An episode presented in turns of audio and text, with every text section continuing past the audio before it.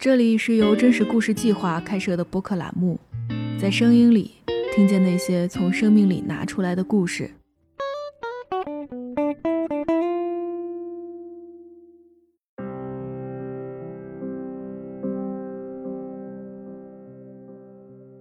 美国有一个 app，就是那个 app 可以看到说周围附近有什么犯罪事件，可能是呃盗窃啊，或者是啊持枪啊，各种各样的事件。哦，所以这件事情有时候会让我重新去想说，嗯，就到底我们要就什么是自由这件事情？因为我们我们一般谈到自由，我们可能会想到言论自由，但是。我会去想，说我有能够安全的走在大街上而不感到害怕的自由，是不是也是一种自由？那如果从这个角角度上来讲的话，我会觉得，可能中国，就是我生我生就是我生生我养我的这个地方，它会比美国更让我感到有免于感到害怕的自由。嗯，我觉得他是。就这样的行为，这样的放任，才是一种对言论自由的曲解，而不是说我让我我禁止特朗普发言，才是就是限制了他的言论自由，其实是相反的。就这是美国的缺陷，就他当下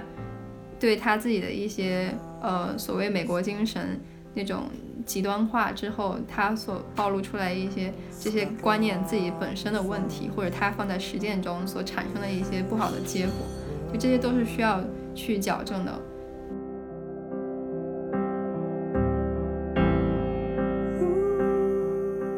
报道容易让我们去产生一种呃印象，或者是把会把，比如会把美国这个地方。扁平成一条一条的信息，或者是说，呃，认为任何一个发生的事情就能代表美国。但其实你真的到这个地方生活的时候，你接触的是一个个具体的人，你生活的是一个具体的城市。甚至有的时候，我们对于美国很嗯很理想化的想象是来自于，呃，纽约或者说加州这样子大家心目当中的很美的地方。但是美国不要忘记，它还有中部一些可能没有那么发达的地方。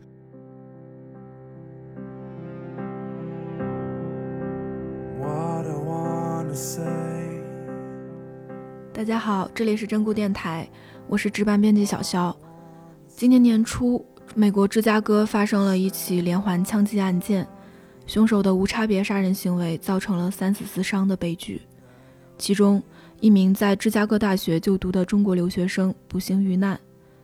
我当时在网上看到，很多人都在替这位中国遇难者哀悼，同时也会有一些人对那些去美国留学的学生表现出不理解，他们会说。美国这么危险，如果是我，就算去了之后发展前景再好，我也会选择留在国内。我自己和大部分人一样，并没有亲自去过美国，对美国的想象大多都来自书本，还有国内的媒体。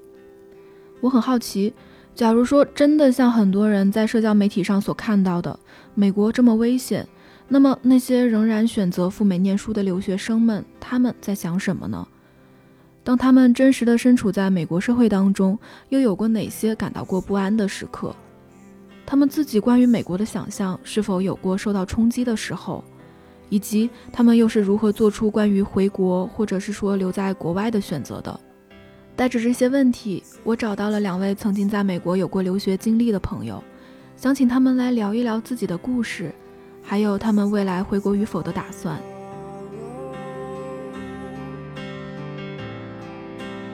今天我们很高兴请到了两位曾经在美国有过留学经历的朋友来做客，很有意思。就是他们其中的一位从一开始就决定自己可能之后就是要回国的，然后另外一位是最近开始思考要不要留在美国。然后想先请两位先自我介绍一下。啊，大家好，我是子涵。然后我从二零一七年到二零一九年在美国纽约待了两年半，读的是心理学。然后我现在在英国读医学人类学。所以我某种程度上算是，呃，在美国待过，然后现在已经离开了美国的人。大家好，我是小李，呃，我是一九年秋季去了美国读电影制作，然后具体方向是电影导演，然后去年二零二零年呃八月底的时候回了中国，因为新冠疫情的原因。呃，我待的地方是洛杉矶附近的一个小镇，一般叫它城县。其实接下来想要可能跟大家聊的是，你们最开始就是对美国有怎样的一种印象？就比如说，你们为什么一开始会选择去美国？是什么吸引了你们？交换的时候就刚好去了美国，然后在那个期间给我影响比较大的一件事情就是。我相信美国所有的申请，不管是交换还是本科、硕士、博士，他都要写一个个人陈述嘛。然后个人陈述会非常认真的去拷问你说你，嗯，到底为什么要来我们学校？为什么要选这个专业？为什么要选这些课？然后，呃，所以他就某种程度上促使你去思考。说你到底喜欢什么？你去上一个学校不是因为它的排名高，因为排名高的还有很多别的学校。你必须要想清楚，说，啊，对你来说到底意味着什么？你为什么要去这个地方？然后我觉得这种思维方式对我的影响是非常大，它甚至就渗透到之后我的每一个选择里面。就到现在我去做每次选择的时候，都要去想一下为什么，就是对我而言有什么特别的地方，我为什么要选择去那？嗯。嗯，哎，那你就会觉得，就是这种思维方式，在你之前，比如说你在中国上学期间有接触过吗？我觉得不太有吧，主要是，嗯，倒也不是说，我觉得我们的升学制度某种程度上没有给你这个思考的空间，就不是说我们没有选专业的自由，我们有，但是当我们去选择那个专业的时候，我们并不理解这个专业到底是什么或者意味着什么。我觉得某种程度上。嗯，美国的教育方式，嗯，它促进，它给了我这个思考的空间。对，嗯，哎，小李呢？小李，你当时申请的时候，你自己会有类似的感觉吗？呃，因为我本科不是学电影方面的嘛，所以本来我去考虑学这个专业的时候，就是已经是对自己的一种呃重新思考了。嗯，然后我当时选美国。嗯，很大一个原因就是国内的电影电影教学资源其实是很好的。嗯，我们大家都知道北电，北电的那个设备，包括硬件，还有它，包括它自己教学的软实力，其实都是很强的。但它的问题就是，可能国内只有这么一所北电，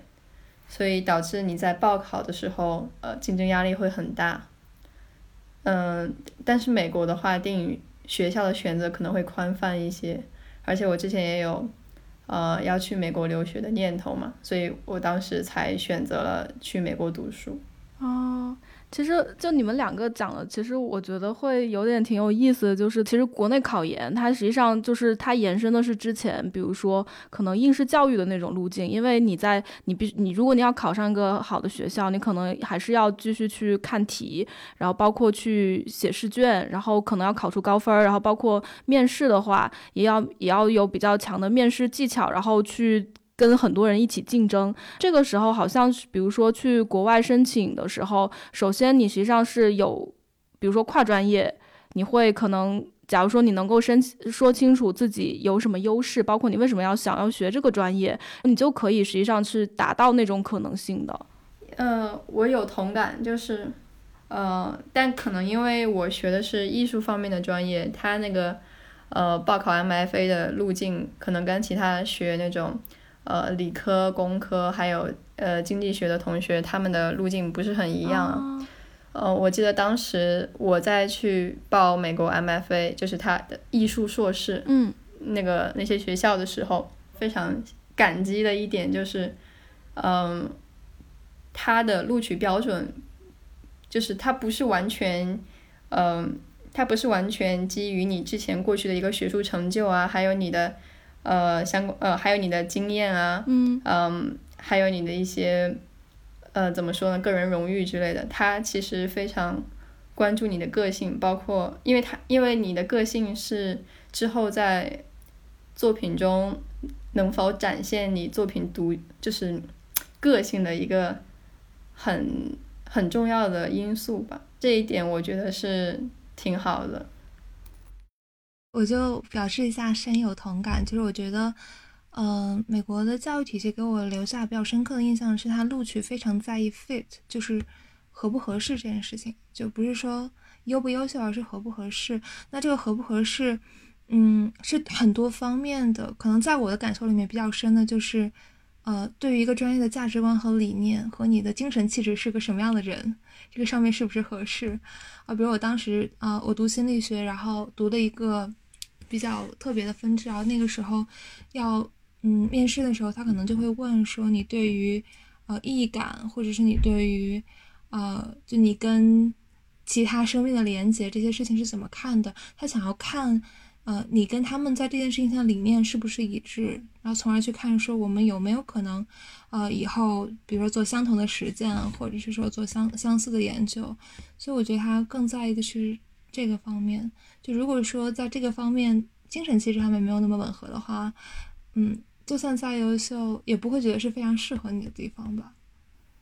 嗯，我觉得这个还挺有意思的，因为的确就是，呃，我之前实际上是有过去英国读一年研究生的经历嘛，然后我自己也对你们刚才说的其实挺有感，就是有挺有同感的，因为当时我自己也是属于跨专业去申请研究生，然后这个东西实际上就不是说你自己的成绩多少。就成绩高就好，当然他成绩可能也是一个坎儿，但是他同时还会看你自己，比如说你的兴趣所在，然后包括你自己感兴趣的，尤其感兴趣的那个领域和他们是不是契合。我觉得这点的确是和国内其实还挺不一样的，因为比如说你在国内考研的时候，实际上更多的还是真的就是先以成绩来定那个最后的成败，嗯。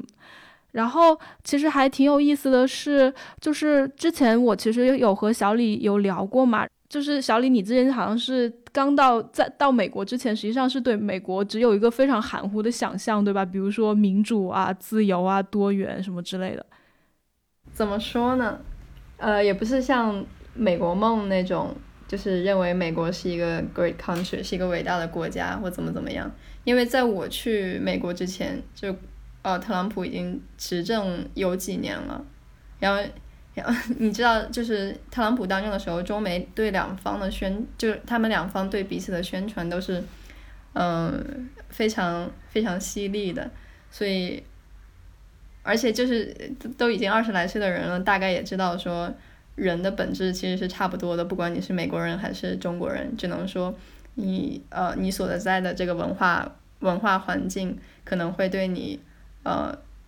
的行为啊，一些价值观呀，可能会，呃，有塑造的作用，但是人的一些很本质的东西，可能还是差不多。嗯，但是我我去之前，我当然还是会有一种美国可能会比我们自己的国家更加言论自由啊，更加注重人权啊这些观念在，当然是会有这种观念的。我在报学校的时候也报了很多东岸的学校，但是后来就是基本没有录取。嗯，就是其实我当时是更倾向于去东岸的，因为其实美国人他们自己也会有一种刻板偏见，就是觉得呃洛杉矶或者说加州人跟纽约人比的话，感觉他们很没有文化，不读书，每天瞎玩之类的，搞流行文化之类的。呃，他们自己都会有这种偏见。所以当时我觉得好像我更喜欢东岸的精神气质一点，嗯，这个当然肯定也是跟长久以来那种呃，就是影视作品啊、文学作品里面对纽约的那种描绘是有关的。嗯嗯，子涵呢？子涵，你到美国之前，就是对于那边的人的想象会是个怎么样的？我觉得抽象的概念吧。就首先，我不是一个，嗯，我很多。就是留学之前对美国有向往的人不一样，我不是一个还爱看英美剧的人，所以 我没有就是那种美国电影里面对美国的那种想象。但是我了解的是它，我会想象它是个有创造力的地方，然后我会想象说，因为它不是一个非常有历史的国家，所以它有些时候反倒能够摆脱一些桎梏，然后并且更加嗯用开放的心态去学习。我会想想，我会想象这是一个那样的地方，对。因为我我本科的时候我是学法律的，当时实际上就会接触到美国，比如说传媒法，还有包括关于美国言论自由这样一些，就比如说案例。所以我对于美国那些的了解，我实际上更多的是来自于那个学习的过程。我当时，比如说我对于美国的那种想象，就可能和很多人一样，就觉得啊，就是觉得啊，美国它就是民主的，就是自由的，就是实际上我对于它可能更多是有一种标签式的那种想象。就是因为我真的没有去过美国，然后我对于就是你们刚才说那些东西，实际上就是打开了我的一些视野，就包括比如说它可能区域之间，他们之间的差异是有不同的。对，虽然说之前我可能也也在比如说微博上看到过别人说美国有些不一样，但实际上就真正听人说的时候，那感觉还是挺不一样的。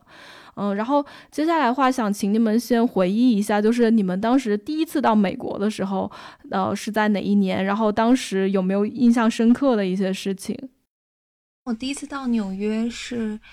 二零一七年的一月十号，为什么这个日子我记得很清楚呢？我昨天还特意去查了一下，就是我在肯尼迪机场下飞机的时候，当时电视上面正在播的是奥巴马的告别演讲，所以我刚好见证了特朗普上台和他执政呃前两年的整个过程。然后我当时所在的城市，就纽约是一个很蓝的地方，所以呃，在我刚去那的两个月吧，我能看到很多的。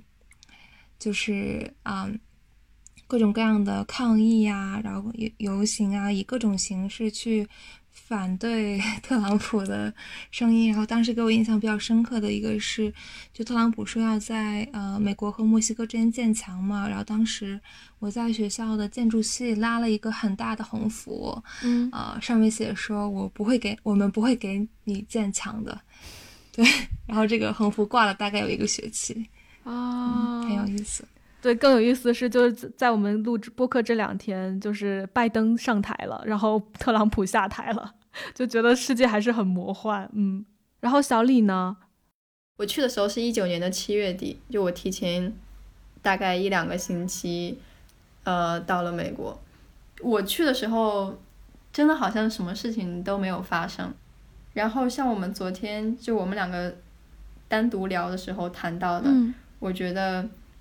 就到现在还在我脑子里很有画面感的一个呃情境，就是在乔治·弗洛伊德事件之后，就当洛杉矶城区里面在大搞那个 Black Lives Matter 那个活动的时候，我们镇，因为我们镇就是一个嗯比较富有的白人的聚集区，然后我们镇上就毫无那个。呃，黑人的生命也很重要。那个活动的迹象就是毫无。然后有一次，我跟我男朋友戴着口罩出去溜达，就下午的时候出去散步，就在我们那个镇最繁华的那个小市中心，就是看到了一帮人在喊口号，就很远的地方，就我在很远的地方的时候，我听到他们在喊什么 “Lives Matter”，我就还以为哦，我们这里也有那个。黑人的生命也很重要，这个活动出现了，结果离得越来越近之后，我才发现他们在喊 Blue Lives Matter，就是蓝色的生命很重要。在美国的语境下，就是警察的生命很重要。然后你再去看他们那个那些抗议人群，基本上都是中年的白人男性和白人女性，然后就旁边来维持秩序的警察跟他们也是那种非常友好、非常和气的关系。呃，那一场那一个场面还是挺魔幻的。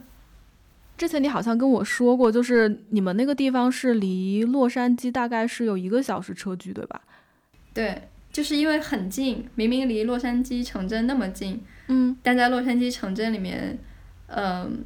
在举行各种为黑人群体嗯发生的那种抗议活动的时候，我们这个镇居然在搞这种东西，就是。就明明那么近的一个距离，你你突然觉得其实，呃，即便是在这么小的一个范围之内，大家也都是很割裂的。就白人跟白人住在一个相对繁华的区域，然后其他呃各个种族就更多元的洛杉矶，可能就会有各种各样的声音存在。但是这两个地方其实开车不堵的话，也就一个小时。啊，就很魔幻。我也是会看到，就比如说近两年的话，其实美国的那种种族之间的冲突，其实上也是越呃，就是好像显现出就越来越严重的那种样子。子涵呢？你当时待在那边的时候，有类似的，就比如说有些种族方面的问题吗？就你也碰到过？我刚去那边大概是两个多月的时候吧，有一件给我影响很深的事情，就是当时在我在的学校，呃，我们的学生宿舍里面，呃，因为每个宿舍门上面会贴名牌嘛，然后所有名牌上面能够很明显的看出来是中国人的拼音名字的名牌。啊，全部都被撕掉了。如果说你是用了个英文名字，然后没有被明确的认出来是个中国人的话，那些名牌就很完好的保留在宿舍的门上。然后这件事情当时在哥大引起了很大的影响，就是，呃，后来中国学生们发起个运动叫 Say My Name，然后他们就开始录视频，然后视频里面是，嗯，每是呃一些中国学生他会，嗯，对着镜头说出来自己的名字。的中文发音，而且去解释说我的名字真实的意思是什么，我为什么要取这个名字，然后告诉大家说这是我的身份。所以，嗯，那件事情在我刚到呃纽约之后没多久发生，它给我带来一个比较深的影响，就是。我会开始去思考，就是我为什么需要一个英文名字。所以从那之后，我决定，即使我的名字很难读，然后即使这个发音，嗯，可能需要一遍一遍的去纠正，我也依然需需要保留用我的中文名字来做我的英文名字。因为后来我观察，我会发现，就是我身边的一些，呃，可能同样是来自东亚的一些日本同学、韩国同学，嗯，他们反倒不会去取一个。呃，美国的名字来去适应当地的文化，而对我来说，我觉得可能是比较好的一种对我自己身份，嗯的一个认识的一种表现吧。嗯嗯，小李呢？你自己现在，你当时是用了英文名吗？还是怎么样？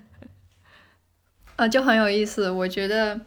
呃，我印象中是我们。学校就我们同一级的中国留学生刚去的时候，嗯，因为大家都是中国人嘛，就很快就互相认识了。我们每个人都有一个英文名字，然后不到一个学期，可能在这个学期中断的时候，这个英文名字就渐渐消失了，大家都开始互相称呼自己的汉语拼音名字，就是姓之后的后两位，就后两个字。就一开始我们自我介绍的时候，我们会说一个自己取的英文名字。然后我有一个男同学很搞笑，他是从淘宝上花了五十块钱给自己买了一个英文名字，就还挺有意思的。但是后来学期过半，我也不知道这个变化是怎么产生的。可能因为我们那个就点名册上印的名字，包括学生卡上的名字，其实都是汉语拼音名字，所以老师在上课 Q 你，就是让你回答问题的时候，他会叫你的汉语拼音名字。所以时间长了以后。我们的美国同学，他反而对我们汉语拼音名字记得印象更深，然后他们就不会再去叫所叫那种什么呃英文名字之类的。而且我发现，就是不管他能不能够正确的发出你那个拼音本来的声音，他叫你汉语名字的时候，就给我带来的感受就是跟叫我英文名字的感受是不一样的。那感受怎么不一样呢？会有一种原，就是有一种，嗯，你马上就能反应过来，这是我，啊，就是叫汉语名字的时候，你能马上马上反应过来是你自己。对，而且而且我觉得很好的一点就是我的美国同学在他们嗯就开始想要叫我拼音汉语拼音名字之后，他们中的很多人就是会经常问我说你这个。字到底是怎么发？然后就非常拙劣的跟着我学，啊，就是还挺好的，挺有意思的。哎，我很好奇，就是好像，就是你们两个的周围的人的那个态度，好像好像就是表现的还挺不一样的，是因为地区不一样吗？就是就是因为我感觉好像就是呃，比如说子涵你在纽约的时候，实际上就比如说你会经历到就可能会外国人歧视你的中国名字的这种现象，但是刚才比如说小李他跟我讲的话，我会觉得好像他们那边的人显得更更温和一些。嗯，我觉得可能不能这么说吧，就是只是我恰好经历了这样一个事件，哦，但是我仍然觉得在大多数情况之下，我的名字是被尊重的。然后一个比较嗯典型的表现，就是在呃我们学校的毕业典礼上面，呃如果你的名字不是英文名字，然后如果说不管是你是什么国家的名字，然后他都会要求你在嗯之前会录一段音，然后告诉他说我的名字正确的 pronunciation 就正确的发音应该是这个样子的。然后呃，到时候毕业典礼的时候，校长不管是校长还是谁，他都会非常认真的依据这个名字的发音来读，呃，在毕业典礼上面把你的名字读出来。对，所以我仍然觉得我的名字是被尊重的，或者说这个种种族歧视的事件就是是我恰好经历的，但它也反映了美国社会的一个侧面。对，但是我在绝多绝大多数情况之下，我仍然觉得自己的名字是被尊重的。就你们两个刚才讲那个情况，会让我感觉，就是美国它本身的它那个情况还挺复杂的，就的确是可能是要具体到不同的人，然后来看就是他怎么样对你的态度，就是那种不同的态度是并存的。对，然后那我还挺好奇的，就是因为其实。最近嘛，就是因为芝加哥大学那边有一个芝大的留学生，然后他被枪击致死。然后我其实有看到网上有很多人，就是包括一些留学生，他们会对这个事件其实抱有担忧。比如说你在外留学的安全的问题，我很好奇，就是你们自己在留美国留学的时候，当时有碰到过类似的这种，就是比如说会有安全隐患的事情吗？我自己没有经历过，但是嗯。会有一些让我觉得危险其实离我很近的时刻，然后比如说，呃，如果说我们学校，我们学校可能有人经历被抢劫，或者是，嗯，被，嗯，抢劫之后致死这样的情况，然后学校可能会发邮件来告诉大家。这个时候我会觉得说，我们同在一个学校，然后就在离我的学校这么近的公园里面，然后白天可能发生了这样的事情。会让我觉得说，呃，我离不安全的地方其实就是这么近啊。另外就是美国有一个 app，就是那个 app 可以看到说周围附近有什么犯罪事件，可能是呃盗窃啊，或者是呃持枪啊，各种各样的事件。然后你就会看到说，即使在你自己住的你以为比较安全的街区，然后随时可能也会有这个各种各样小的警报弹出来，告诉你说周围其实没有那么安全。哦，所以这件事情有时候会让我重新去想说，嗯，就到底我们要就什么是自由这件事？因为我们我们一般谈到自由，我们可能会想到言论自由，但是我会去想说，我有能够安全的走在大街上而不感到害怕的自由，是不是也是一种自由？那如果从这个角角度上来讲的话，我会觉得可能中国就是我生我生就是我生生我养我的这个地方。它会比美国更让我感到有免于感到害怕的自由。嗯嗯，那小李呢？我我也是，我跟子涵一样，没有亲身经历过什么抢劫案件啊之类的，或者是人身攻击啊什么的。嗯，就是像国内呃那些留学机构宣传的一样，我们那个地方是一个比较有钱的白人聚集区，所以好像治安。呃，治安安全系数会高一些。虽然这种说法，我也觉得也是 怎么说比较 racist，比较种族歧视的。嗯嗯，但好像确实在生活生活在那儿的一年之内，那边不太会有这种抗议活动之类的。就包括呃，在那个大家都在搞 Black Lives Matter 那段时期，我们正就像我刚刚说的那样，也是没太有。类似的活动，嗯，所以就不太会感受到那种迫在眉睫的哦威胁，嗯，但是就是我们学校也是会发那种，就比如说某一个同学在呃学校附近的街区遇到了什么什么危险的事件，然后学校会通报，然后让大家注意一下，然后有时候有时候就是那种抢劫，有时候是呃性骚扰。然后包括有一次，呃，我有一个同学，他们的剧组在那个洛杉矶韩国城附近去拍，然后韩国城那边可能就是一直以来就不是特别安全吧，所以他他在那里拍东西的时候，自己的包好像就是被偷了。但我自己好像没有遇到过那种特别危险的事情，但是心里面会有，但是心里会打鼓，就你自己晚上出去。是万万不敢的，因为你知道有那么个事儿，因为你自己心里知道那个他们是可以持枪的。虽然加州的法律好像是规定，就你可以持枪，但你不可以拿着枪到处乱走，但你仍然会有一种恐惧。子涵，你自己也会有类似的感觉吗？我会有啊，而且就是纽约是一个，我觉得可能抢劫，呃，持枪，除此之外会有更给我更大不确定性的地方，因为我还始终记得，就是我到纽约去之后去的第一个博物馆是九幺幺纪念馆，然后它是在呃双子塔被嗯夷为平地的那个地方，然后它有两个非常大的。艺术装置是两个大的水池，然后你能看到往下源源不断流的水，就好像就好像是很多很多眼泪一样。就你可以看到，就是这两个大的坑，这两个大的水池，就像这个这个城市就是永远的伤痕。从二零零一年到现在，就是这二十年以来非常非常大的伤痕。然后你就会，嗯，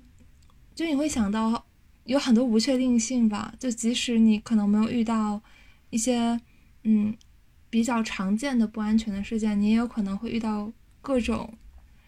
嗯，威胁，各种不同的事件。就像后来有一次，大概是一九年的时候，有一天我就坐在家里，然后我就看到新闻写，就是距离我大概呃有十个街区的一栋大楼，当天因为雾特别大，然后有一个直升机，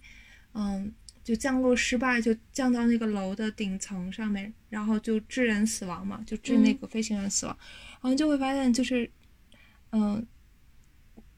嗯，各种危险，非常不确定性的各种各样形式可能的危险都有可能会在这个城市发生，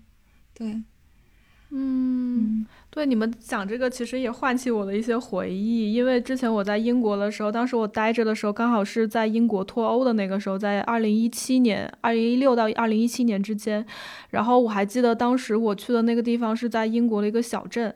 然后当地的人是属于比较保守的那一类的，主要经济来源还是靠着留学生的。我还记得当时我刚到那边的时候，实际上我们是要去上语言课。当时就有个群，就有人在群里说，他们走在路上的时候被一些白人开着车，然后骂他们，然后还给他们扔鸡蛋。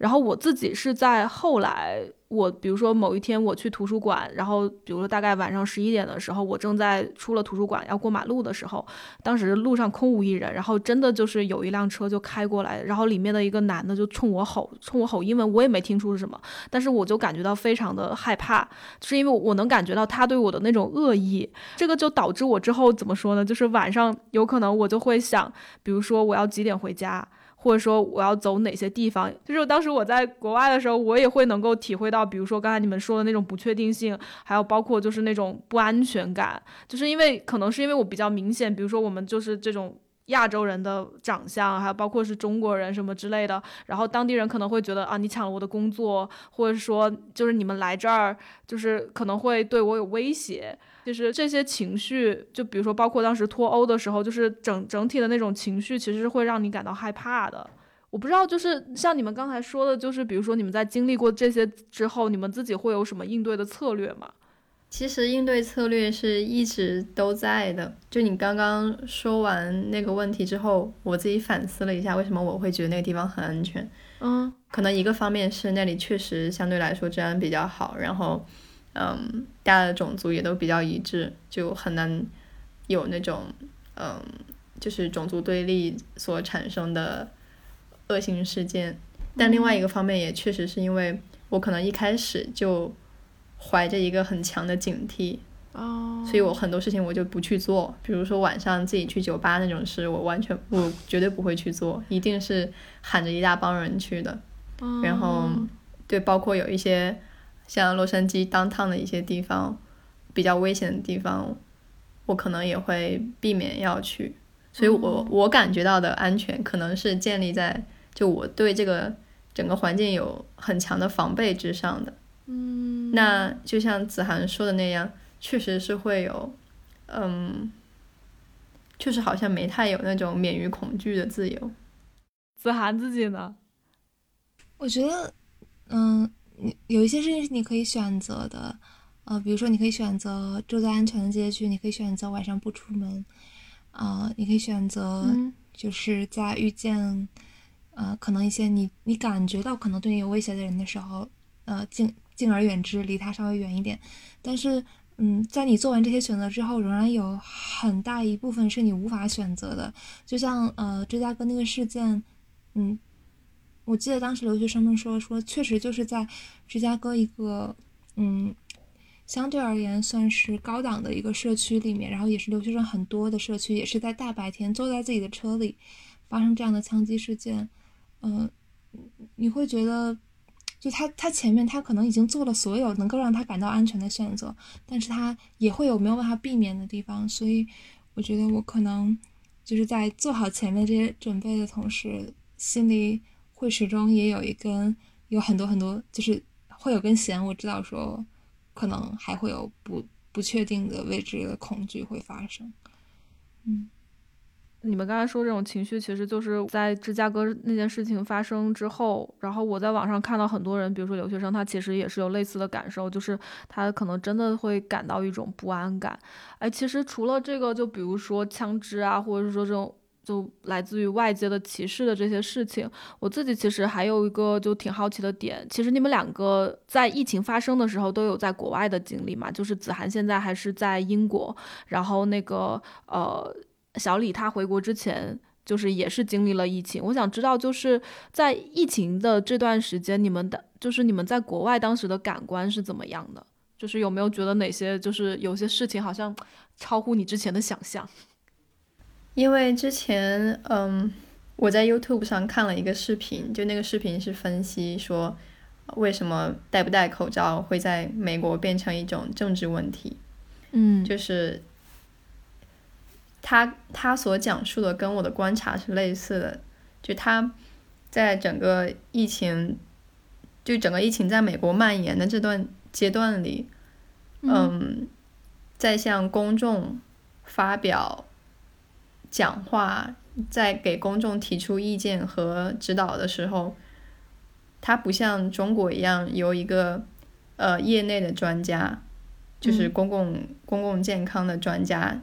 出来就像钟山钟南山那种身份的人一样，去跟大家说我们应该怎么预防，应该呃怎么去保护自己，然后这个病它的致死率啊，包括它的一些症状什么的。但是在美国，就是大家各方各面都来抢着发言，然后这里面声音最高的就是总统啊，然后总统的发言又是那么的，你知道，就他。就他，就包括一直到美国大选当天，就当共和党跟民主党两个候选人站在台上的时候，他仍然是一种，呃，很明显的政治上的对立。就是 Joe Biden 他是戴口罩的，然后特朗普没有戴口罩，然后他们两个还在呃竞选谈话过程中还相互就这一点进行攻击。这一点我觉得是很危险的，因为。它本来是一个重大的公共安全、公共健康安全事件，就大家可能你不管是支持哪个党派，你是红是蓝，都应该去呃为自己负责，也为对方负责，然后戴上口罩去避免这样一个疫情的扩大化。但是如果一旦这个问题变成政治事件以后，很多人就会有一种所谓的政治的自觉性，就是我是相信。Trump 的，然后我是一个支持共和党的人，所以我们就要相信他的言论，然后不能跟其他人一样去戴口罩什么的。就他在为了他的政治立场去做这件事情，他把两个本来毫不相关的概念给混淆在一起，就导致现在美国的疫情到今天也没有办法很好的控制，然后死了那么那么多的人，大家还会就还是有很多人。没有意识到这个问题的重要性，我觉得是很可笑的。那子涵呢？就是因为我记得好像你当时有讲过，你其实之前在英你在英国，你会感觉好像国内就是国内外的这种对于疫情的报道，实际上都是挺有偏差的那种。因为英国是就是最早报道有变异毒株发现的地方，所以呃，然后它也影响了后来伦敦的二次爆发。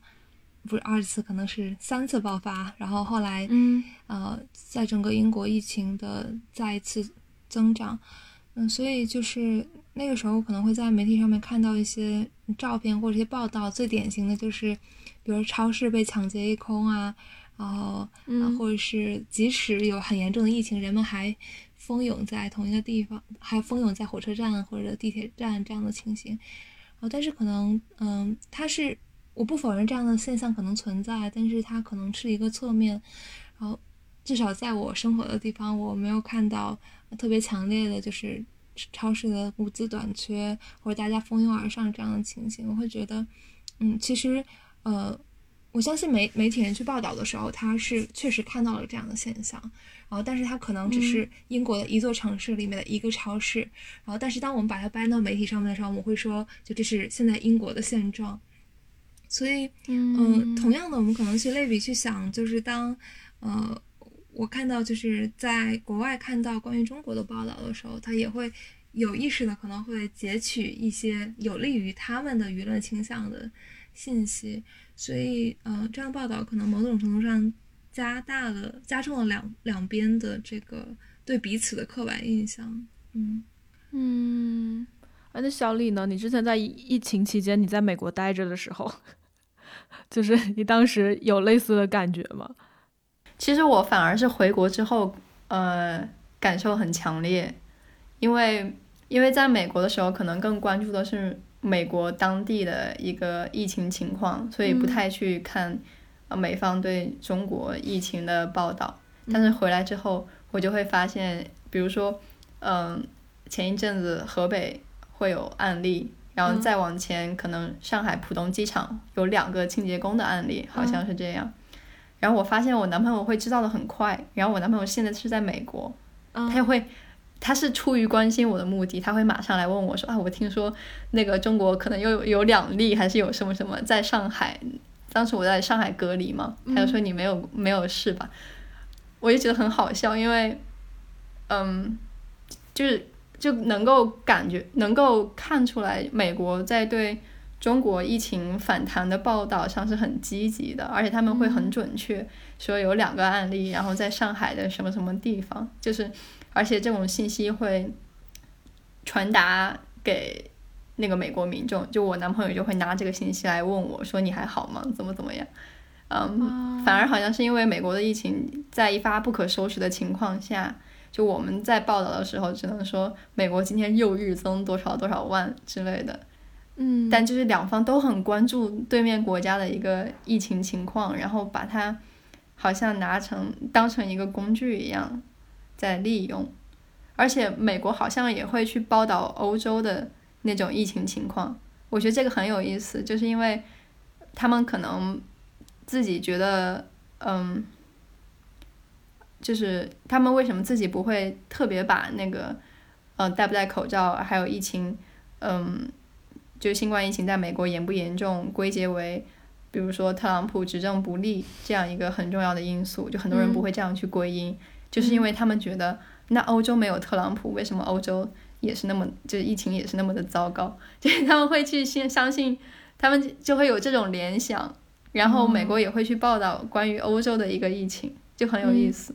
嗯，你这个让我想到，就当时我还记得国内吵得比较凶的是，实际上是好像是特朗普说是中国武汉病毒，结果就国内就掀起了一阵关于这种种族歧视啊各种的那种。这种反抗，然后而且包括就是我当时觉得特别魔幻，是我在我在国内的微博上，我是看到有人转发，就比如说有些人他就是不相信，就是新冠疫情它是真的。而是说，就是比如说他们会有个什么沙滩派对，然后所有人都不戴口罩。就我还记得有个人去采访，然后那个人他自己他自己就说，呃，我觉得这个东西就是国家拿来骗我们的，拿来骗我们的钱是国家制造的这种，就比如说是幻觉，或者是说制造了一个假象。我当时我整个人就黑人问号，你知道吗？因为我在国内，因为我没有去。呃，可可能没有很多，比如说在美国生活的人，他们跟我说当地是怎么样的。然后我当时在微博上看到这个，我当时真的就黑人问号脸，因为是当时就是好像是美国人去采访美国人，所以我会觉得，嗯，这个好像稍微可信一些。美国近几年它有很多阴谋论，嗯，就是比如说民主党人都是恋童癖这种阴谋论，然后比如说。呃，就是国际上面好像有一个什么什么组织，就是专门，嗯，进行娈童交易的这样一个组织，然后特朗普是这个组织的敌人，就这种阴谋论特别特别多，所以有像关于新冠的这种阴谋论也很不足为奇。因为对我来说，我会觉得就是因为之前可能是在比如说在疫情之前。或者说是，就是我觉得整个美国比较魔幻，实际上是从特朗普开始。但是当时我对这个东西没有太切身的感受，因为我没有在美国待过嘛。然后，然后更多实际上是在疫情之后，会看到很多的那种矛盾开始激发。比如说刚才我就说那种新冠疫情，包括就是可能会有些视频会展现出美国民众当地的一种那种态度。因为对于比如说可能我们这种长期处于中国的人来说。就是来疫情之后肯定是要戴口罩，因为所有人都会有这种自觉。但是其实，在美国你会发现，既然有人说他不戴口罩，他背后有很多，比如说包括政治的，或者说文化的因素。然后可能最让我震惊的就是，就有一些我之前没有了解过的人，他出现在了我的脑海中。就是比如说，可能他们那些不戴口罩的人，他那些相信特朗普的人，对这这个东东西对我来说其实是形成了一定的冲击的。就是我不知道你们怎么理解这些事情。我觉得这也可能涉及到一个就是跨文化之间我们有没有可能相互理解的问题，因为，嗯，其实最早的时候我看到，包括呃，二零二零年吧，大概三四月的时候，呃，西方媒体会有些报道说，呃，说世卫。世卫组织说，现在没有证据表明戴口罩是在科学意义上面有效的。那为什么东亚人，包括中国人、日本人，然后还要戴口罩？所以他们对这个事情也是不那么理解的。那相反，在呃，可能在我们国内的一些媒体，他会说，他会报道说，看西方人不知道怎么戴口罩，或者说他们不戴口罩。那我想说，就是嗯，如果你去想，就是戴口罩本身也是跟。跟文化、跟政治非常相关的一个行为，可能对于我们来说，就是啊，戴口罩并不是一个很很罕见的事情。我们可能生病的时候，我们会戴口罩，为了保护自己，然后也保护他人。然后，嗯，可能呃，明星们会戴口罩，因为没化妆，或者是为了某种时尚造型。然后，可能在之前零三年的 SARS，嗯，全民戴口罩的印象仍然。在我们时刻在我们的记忆里面，我们会觉得说戴口罩是有效的，它可以帮助我们去防止病毒的传播。但是相反，在另外一方面，你会看到，呃，现就是现在可能近二十年，然后在西方没有如此严像 SARS 一样严重的，不是严重，就是嗯，对大家影响特别深的疫情，而且。嗯，即使美国可能每年都有非常呃大的流感，但是他们没有一个戴口罩的习惯。然后在另外一方面，呃，他们会非常相信，就他们，嗯，怎么说呢？就是一些政府，包括英国政府，他最开始没有没有颁就颁布说所有人一定要戴口罩这个政策，也是因为当时在呃公共卫生或者在流行病学没有一个非常呃有效。或者说扎实的证据表明戴口罩一定有效，所以这里面也和西方人对于生物医学长久以来的呃这种信任或者说信仰也是非常相关的。所以，嗯，我其实在想，当我们去斥责彼此戴口罩或者不戴口罩的时候，是不是背后应该更看看这样的呃来自社会的文化的政治的因素，然后去促进一定的跨文化理解呢？嗯嗯。这个挺有意思的，对，因为其实就是回到就是刚才说的这个，其实我会觉得就是我们我们都有一种那种怎么说呢？我们在看外面，然后外面在看我们的那种感觉。比如说，就拿我自己来说，我对于比如说国外的人的那种想象，就好像说是他们就是就更多是那种就是。积极层面、积极意义的那种东西在的，比如说，就是他们可能会很包容，或者说他们会很多元，他们会很自由，他们会很开放。然后结果我会发现，就比如说在近两年的时候，我看到的，比如说我会零星的从二手消息了解到的是，他们实际上还是好像冒出了更多的就是我之前没有了解过的那那些人。然后那些人就比如说，可能他们不是说受过特别高等教育的。然后或者说就是他们实际上就是也是属于比较保守的那种状态，我会看到更多的这些人。其实讲到这个偏见这个东西，我自己有个经历可能要分享，就是我之前其实比如说我可能对于外国人。我会觉得，就至少是，比如说有同等教育水平的人，我会觉得他们至少会比较开放的去听你说某些话。但结果呢，会发现当时我在英国留学的时候，我有一件事情，然后让我发现，就是其实大家好像会只看自己自己所相信的那些东西。当时发生的事情是，当时有一个人，他要到我所在的那个大学去做一个演讲，然后当时我参加一个社团是剑道社，里面有很多外国人，也有些中国人嘛。然后当时就是剑道社里面一个本科生，一个英国本地本科生，然后就和一个那个中国人聊天，然后那个中国女生当时其实有跟他解释这件事情，就说其实你请那个人来。就是学校，就是做一些演讲，实际上是不妥的。然后也跟他解释一下，就是他所说的哪些东西实际上是不是真的。但结果那个男生就很就就完全听不进去，然后就是就直接一直就两个人一直在争，但是那个男生就显现出就一就就怎么讲呢？就是完全不会去想说要去理解，比如说是听你说这些事情是真的或是怎么样，而是更多是说可能他会觉得啊，中国可能就是一个。怎么讲？就是会管控言论，然后，然后就是这件事情，他就，他就，他就是他自己所相信的那个样子，而不是说你去理解我告诉你这个事实是怎么样，你在更多的，比如说去看到它的复杂性。然后当时这件事情还挺就是冲击到我的，是因为就是那个人所表现出来那种高傲，就是他完全不去听你说事实，也许结论你听完之后还是那个样子，但至少你至少中间你应该是先。有一些开放的心态，比如说我去听，哦，原来是这个样子，然后你再去查证，然后你再得出结论。但他不是，他就是直接就一一口咬定，就说你你实际上你就是呃，可能就是我所讨厌那种中国人或者怎么样。所以当时我我当时还挺震惊的，因为我就感觉这种偏见，它就好像是天生的还是怎么样？哦，我觉得不能说天生的吧，就是，嗯，我我觉得我觉得人们去看。就看不同的国家、不同文化的时候，是带着自己的棱镜的，就是你会从特定一个视角去看，然后，所以说你会，嗯，你会更愿意去强调，或者是去关注和你的自己的视角相吻合的东西。我觉得就是说的现象是有意思的，因为实际上你就是出国的话，不可避免你会涉及到一个那个文化融合的东西，就包括你怎么样互相去理解。然后怎么样去对话？然后会发现，就实际上，就像你可能刚才说的，就是你就我们所有的人，他实际上文化背景、包括制度、政治制度这些都是很不一样的，所以会导致，呃，你可能在某些敏感话题上去对话的时候，你会天生的就会怎么讲呢？就是会形成某种选择，然后这种选择、这种立场有可能会给你们带来某些冲突。对，然后但是，但是我还是觉得就是比较有意思的是，就是你你要是真的去在现实当中去接触到这些事情，你真的和他们打交道之后，我会觉得就是如果你觉得比较好一件事情，可能是你真的会看到一些你之前所标签化的，比如说国外的。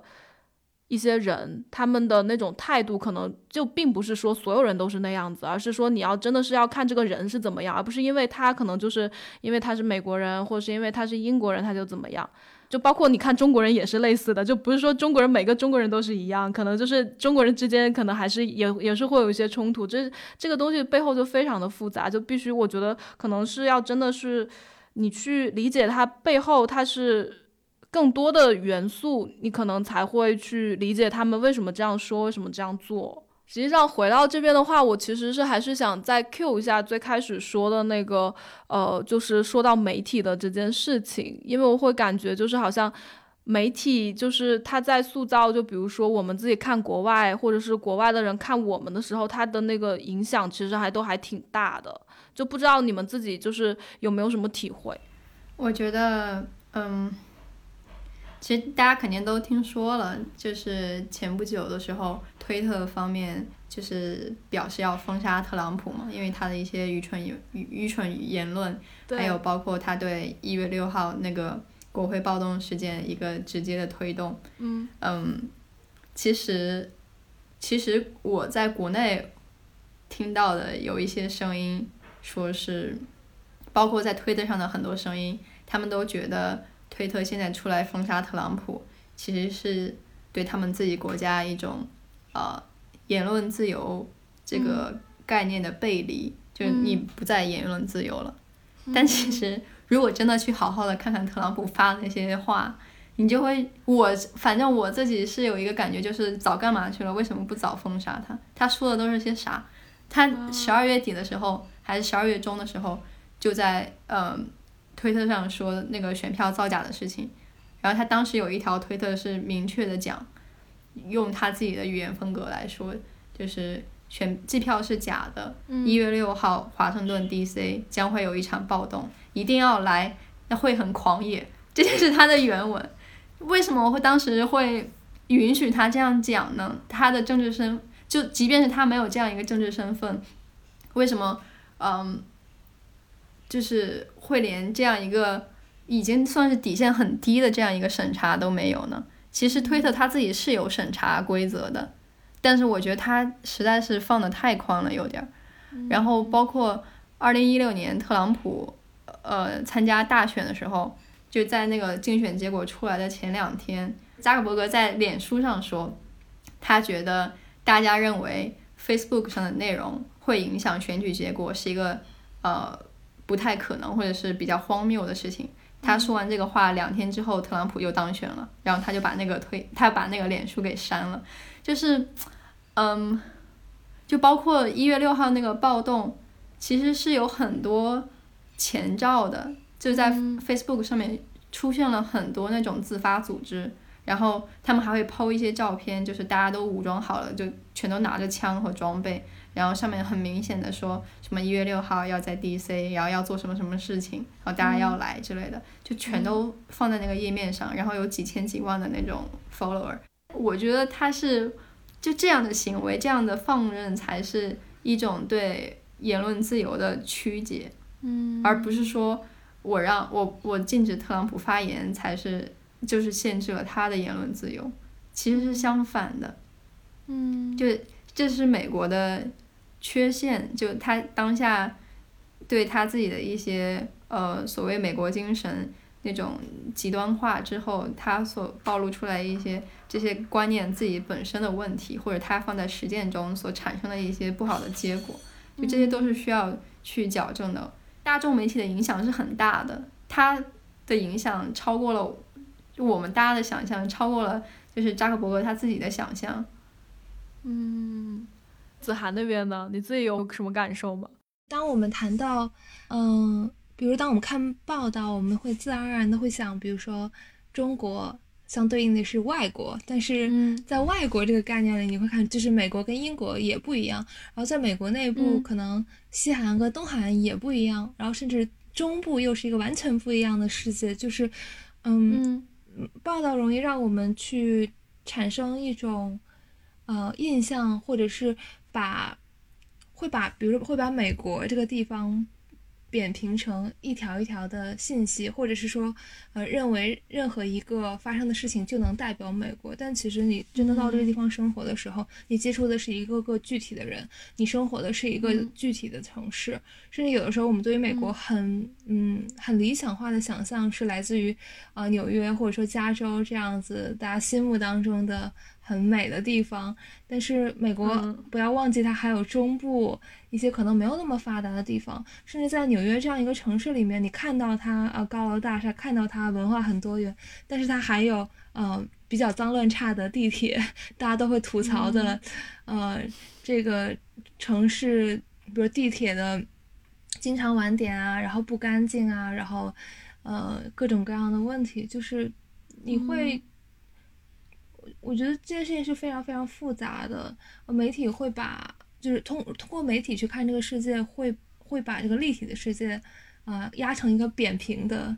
一个单一的一个标签。但是当你去真的到那个地方生活的时候，是在把这个扁平的地方重新去还原成一个立体的世界的过程。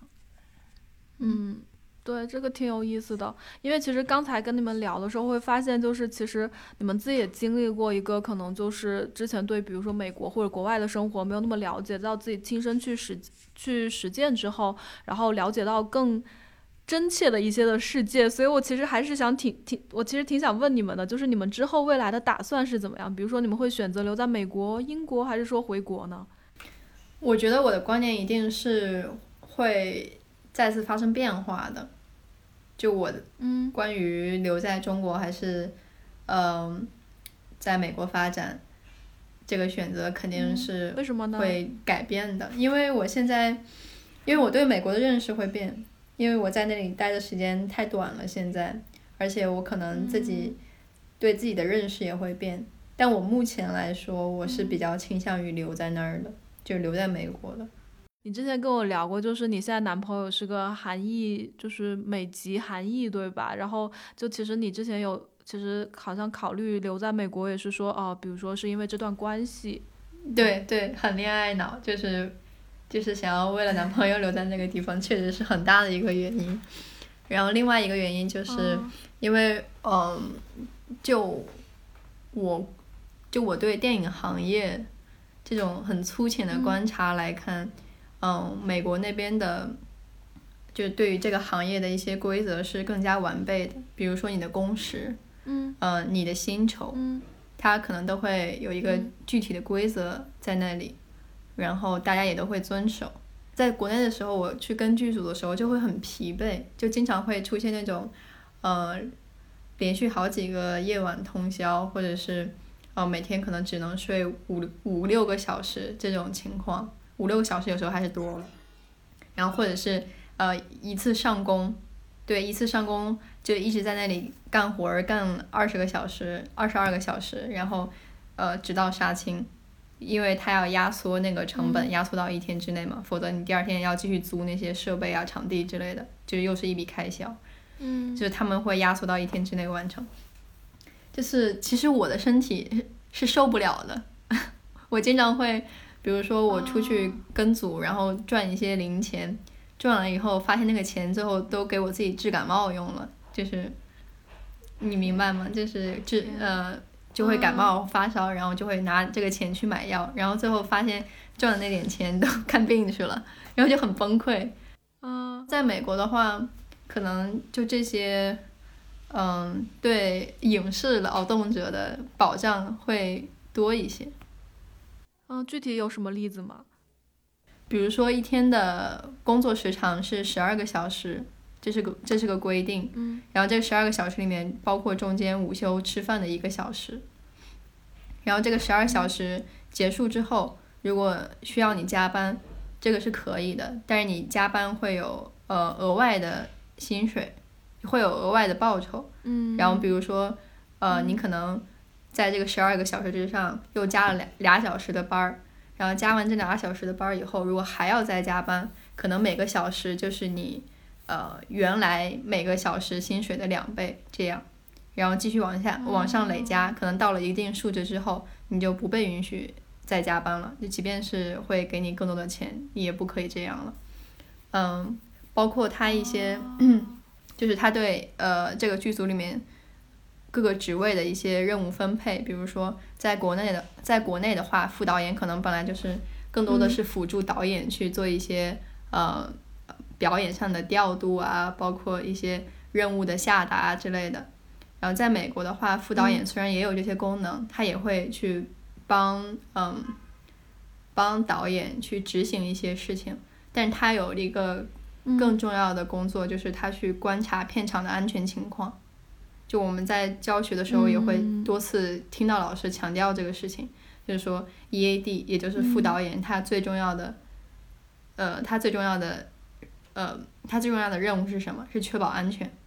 嗯，因为就是你好像你之前也有提过，就是还好像还有别的一些东西会让你觉得待在就是国外的这种工作环境里面会更好，因为好像国内有些传统是和国外的是不大一样。我觉得还不光是这一个行业，可能国内很多行业都会呈现出一种更严重的嗯性别差距。就包括前两天，大家也都在朋友圈里转那个报道哈，说什么十年之后还是多少年之后，现在的中国好像是女性，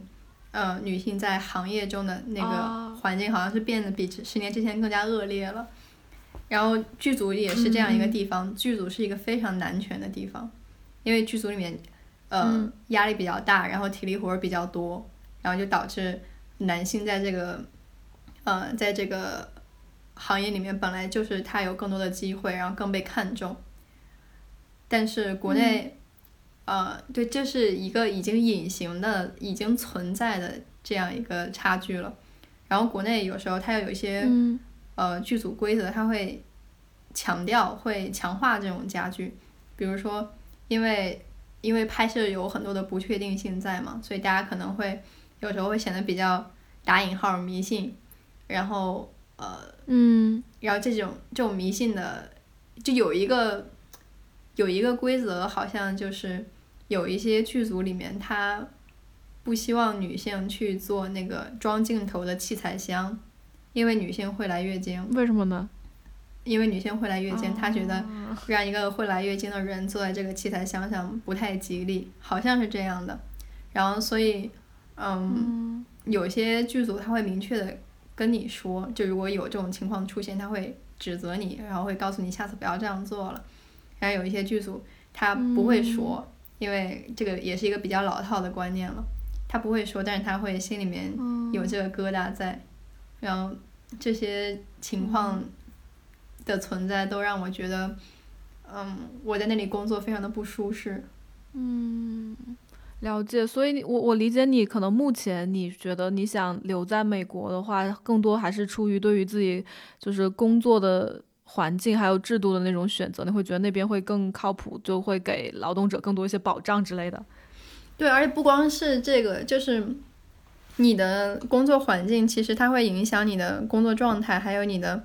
呃，一个嗯长期的一个工作状态。就是如果我每一天都累死累活的去，嗯、做我的工作，那么我能做这个工作多长时间？就它其实是，当你处在一个合理的工作环境中，它其实是会，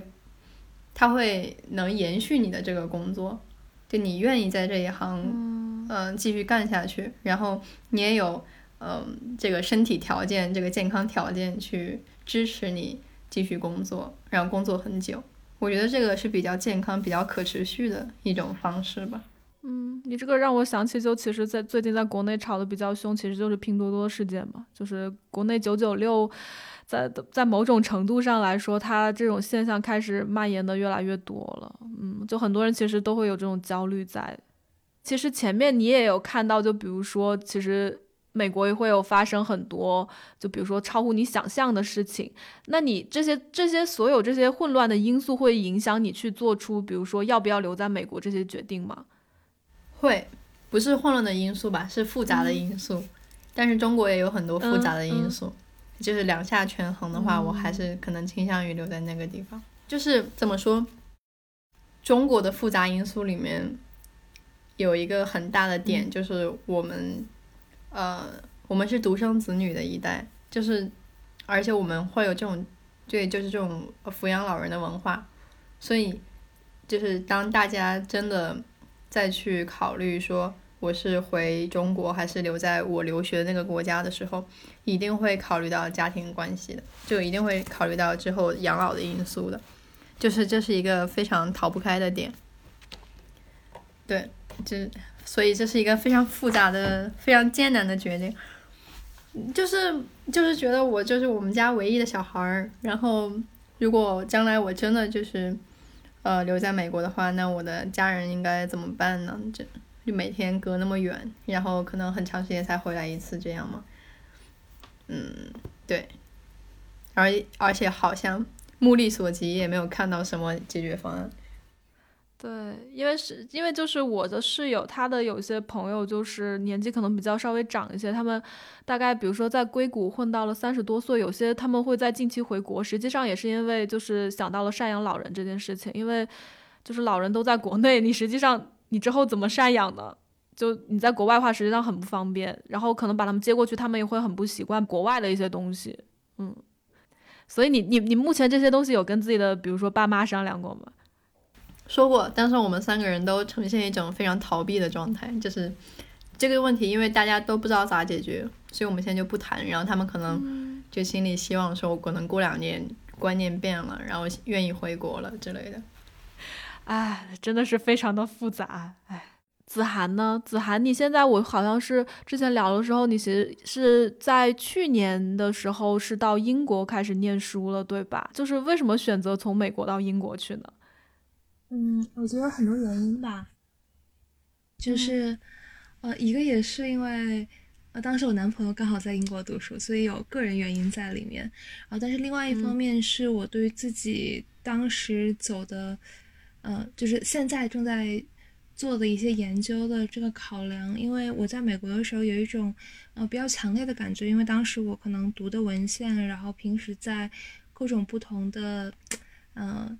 会议啊，或者是。呃，演讲啊，有机会见到的人都是来自美国各个州、不同地区、不同学校的，然后会给我一种错觉，就是让我觉得，嗯，好像学术，就是在这个学术的海洋里面，我看到的知识，呃，最大的来源就是这个国家，或者说，嗯，大部分都，嗯，对，最大来源就是这个国家，会会有一种美国中心的。美国中心主义的这种感觉，然后当我后来到了英国之后，我会，我会觉得，因为它跟欧陆有很强的联系，然后自己本身也有，呃，在一些社科呀、人文啊这些领域有很强很强的传统，然后另外一方面，它也能够看到美国所在的优势，然后它又跟我一直以来比较关注的中国保持着一定的距离，所以，嗯，我觉得在这个地方，在这个位置。会让我觉得我能够从那种美国中心主义的状态里面抽离出来，然后站在一个相对更能够协调多方视角的角度上面去看很多问题。嗯，所以你未来的打算呢？你是觉得要回国吗？还是怎么样？我一直都是想回国的，就是我从出国的那一刻起，我的想法就是要回国。哦，为什么呢？好好奇。因为可能国外的生活，就他的生活方式和他的文化本身对我而言吸引力没有那么大。就是他对我吸引力最大的是，呃，他他能够让我学习到的东西，就是知识层面的或者是个人成长层面的，啊，他的毕竟他可能学术资源啊，然后教育制度还是要，嗯，我觉得更有启发性一些吧。所以我从一开始想的就很清楚，而且我我会始终觉得我的嗯，这么说可能有点陈词滥调，我会觉得说，呃，我的根在中国，或者说我会觉得在中国的这片土地上，我学的东西是有价值的，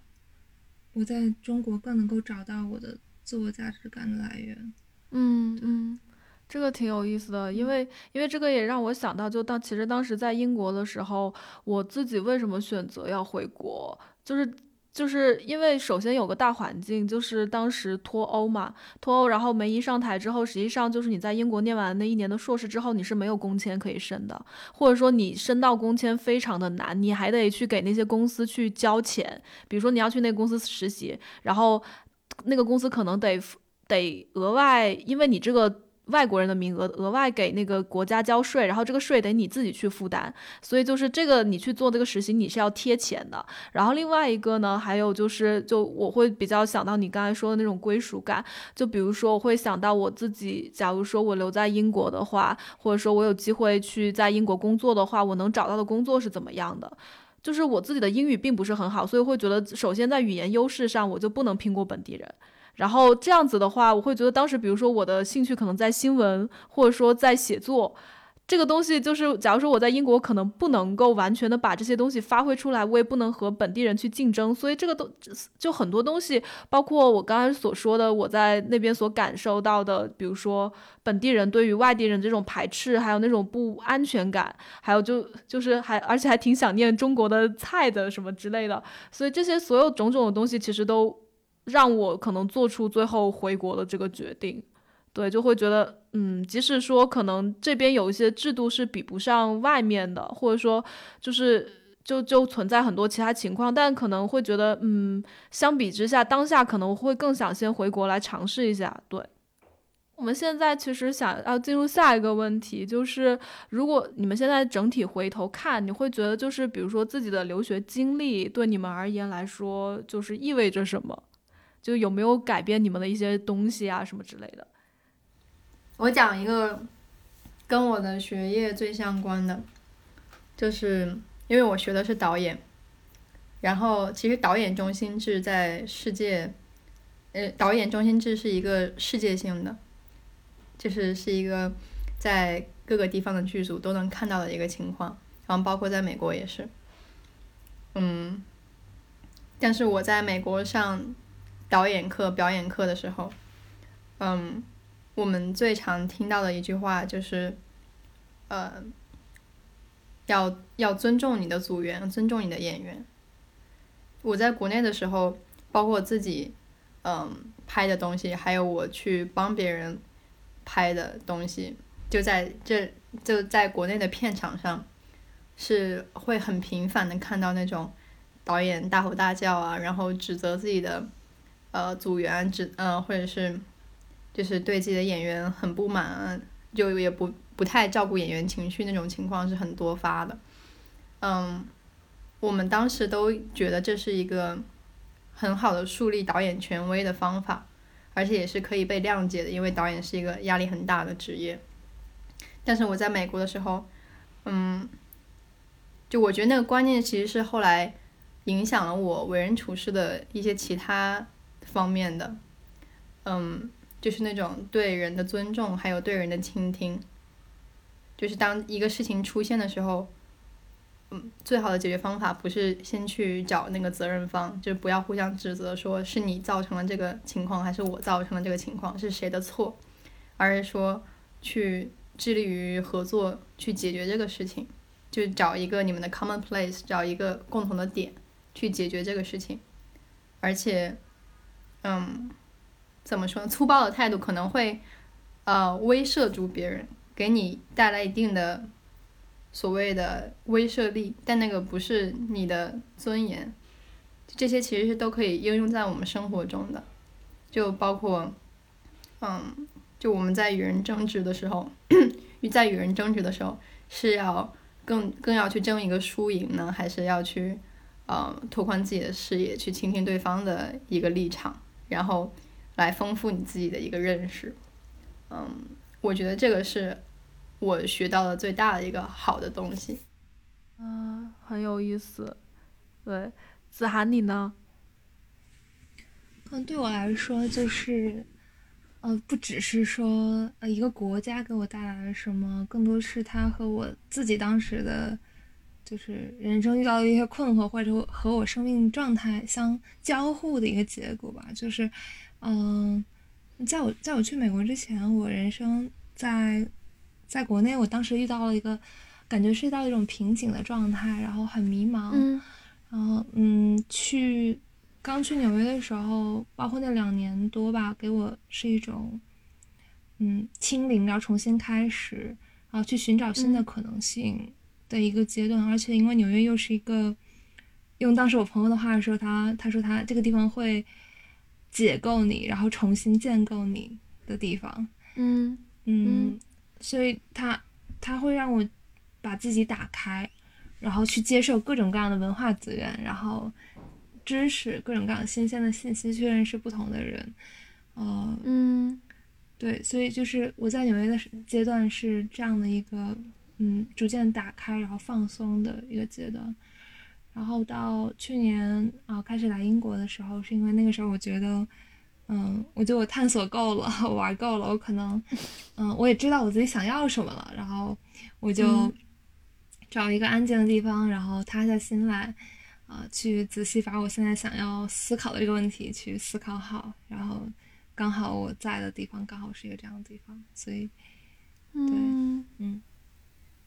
就很有意思。对，因为其实我我之所以想提这个问题，也是因为就比如说，其实可能在有一些人看来，就是比如说有些人他留在国外，或者说是就是。选择去国外念书，可能就是因为他们非常相信。就我我最开始提到那种非常标签化，就觉得比如说崇洋媚外呀，或者说就是觉得国外的月亮比较圆。但是就是会发现，好像你们的那种选择更多还是就如果落到具体的故事上的时候，会发现就有非常多的因素会影响你们的那种决定。嗯，哎，那我还是想就另外一个问题是，如果是。在现在这种情况，你们还会再给你们一次机会？你们还是会选择去美国留学吗？会啊，我留学还没有留完，我现在是因为疫情休学，我还要继续回去上学，所以现在就不是说可以重新选择的一个情况。嗯，但我觉得留学这个决定我自己来看是好的。就像你刚刚说那些崇洋媚外啊，外国的月亮比较圆那种观念，呃，怎么讲？嗯，当然是有正确性在的，但是我认我觉得你要去批判某一个事情或者批判某一另外一种文化的时候，最好是要你对这个文化有一些认识之后，你当然也有权去在你不太了解它的情况下去批判它，你是可以这样做的，但是。怎么说？为了自己的认识 和自己的那种眼界，我觉得先先理解，然后先了解，再去批判，是一种嗯更有效的批判。这个挺有意思的，对。子涵呢？我觉得可能对我来说，嗯，如果有合适的项目，然后在我自己人生我觉得比较恰到好处的时候，我还是会选择去。就可能会遇到，嗯，一些文化冲击的地方，或者是一些不安全的，嗯，地方。但是我仍然觉得，就这本身也是重新塑造你自己的一个过程。其实之前上次聊的时候，你自己有讲过，好像是说你会觉得你你不管是在英国还是在哪里，你一直都是跟中国在有联系。你可以再说一下吗？我觉得第一个可能是我是出了国之后，更加明确的意识到自己是个中国人。就除了我提到的那个，嗯，Say My Name 那个事件，除此以外，就你会发现，嗯，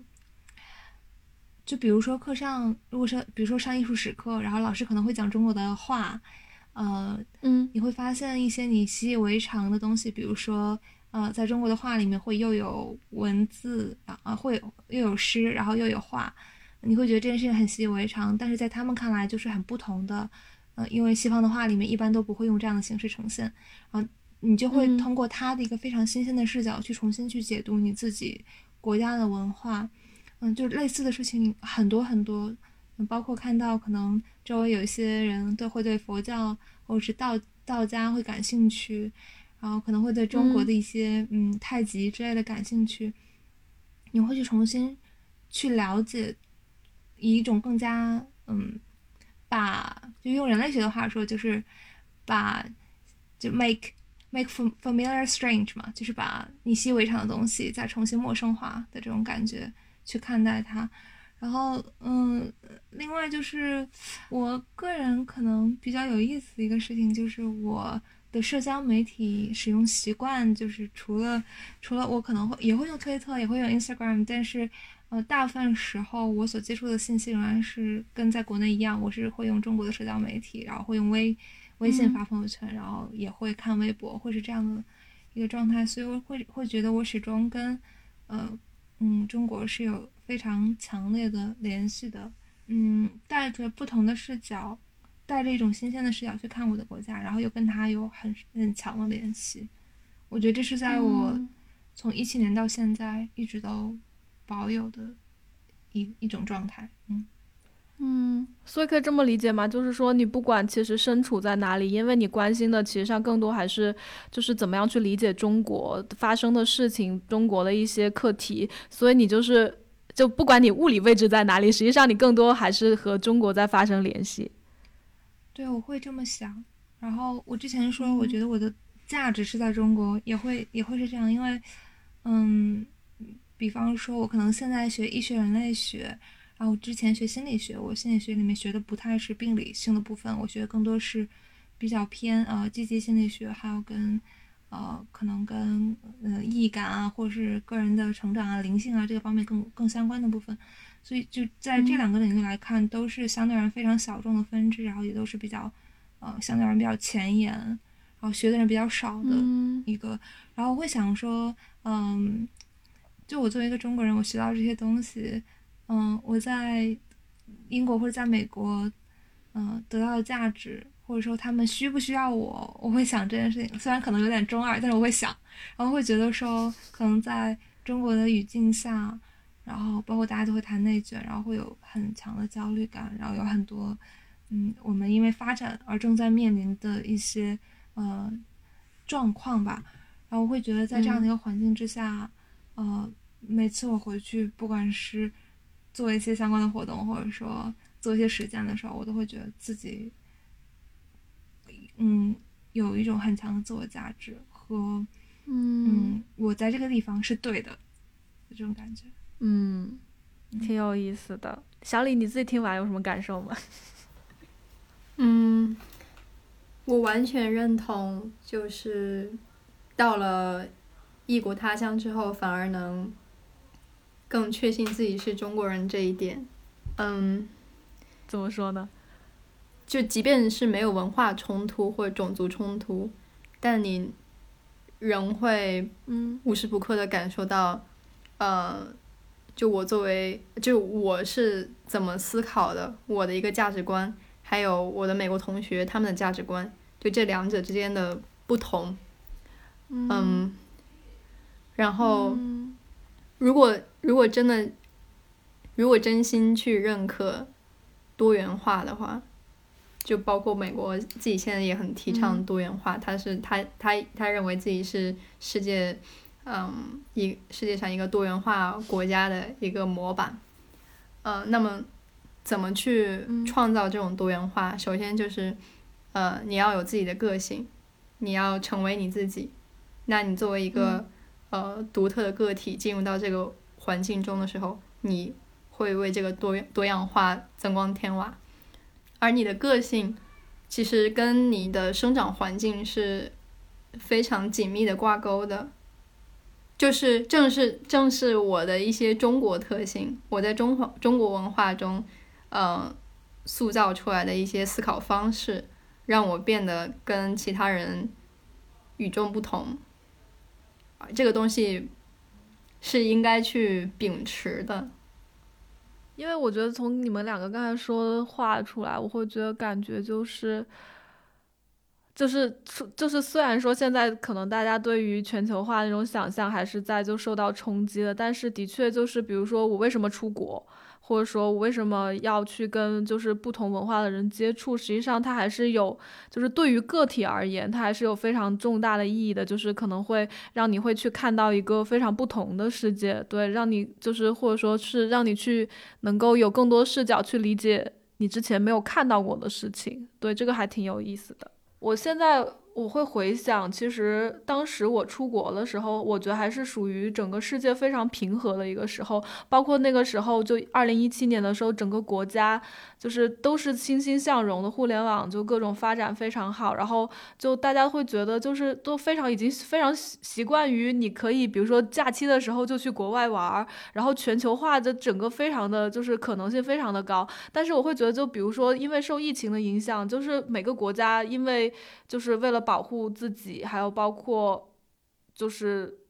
控制疫情，就其实某种程度上出现了一些类似于打引号闭关锁国的这种情况。我觉得这个对于当下的人来说其实是冲击很大的，就包括就比如说很多留学生，他们可能现在只能在家里上网课，在国内上网课，然后也不敢出国，就是然后又会觉得国外的一些东西又不不像之前自己想象的那个样子。这个时候要怎么去看要不要出国留学，要不要真的去到国外，